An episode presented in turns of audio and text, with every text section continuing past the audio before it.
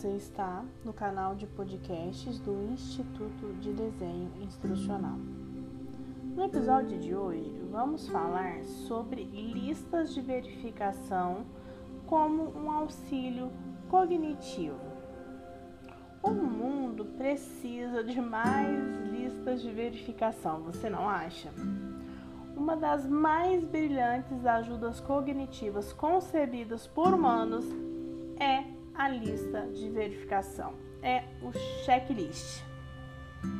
As listas funcionam como maneiras de você controlar atividades, tarefas, comportamento, funcionam como um guia para você controlar atividades que têm muitos elementos ou é intrincada demais para ser lembrada. Claramente, um apoio cognitivo para diminuir a sobrecarga cognitiva. Existem muitos benefícios das listas de verificação.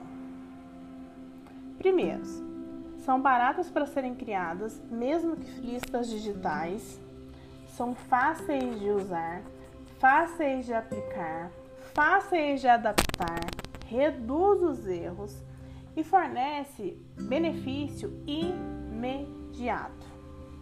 As listas podem ser criadas no papel, podem ser criadas online, mas com certeza ajudam nas decisões críticas.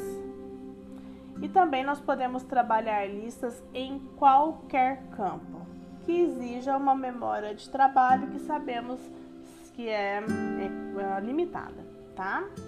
Obviamente, existem desvantagens nas listas de verificação e nos nossos checklists, né? Acho que a primeira desvantagem é a possibilidade de ser uma lista incompleta. Além disso, de ser difícil de usar em alguma situação. Podem não corresponder de maneira direta é, a complexidade de algumas ações que precisam ser simplificadas para caber no formato de lista. Né? E existem muitos tipos de listas de verificação que você pode usar para ajudar você no seu processo de design de uma ação de formação. Então, se você não tem muita certeza do que tipo de lista de verificação vai melhorar os resultados dos seus alunos, nós trouxemos aqui algumas para apresentar para você. List, tipos de listas de verificação, né? Ó, procedimentos de passo a passo, listas de verificação e inspeção, uma lista de avaliação que vai permitir que o usuário avalie a pessoa ou produto, por exemplo, né? é, se o produto tem todos os componentes, se as funções estão funcionando. Uma lista de solução de problemas é, para encontrar erro técnico, erro mecânico, né? e listar os materiais que precisam para ser solucionados.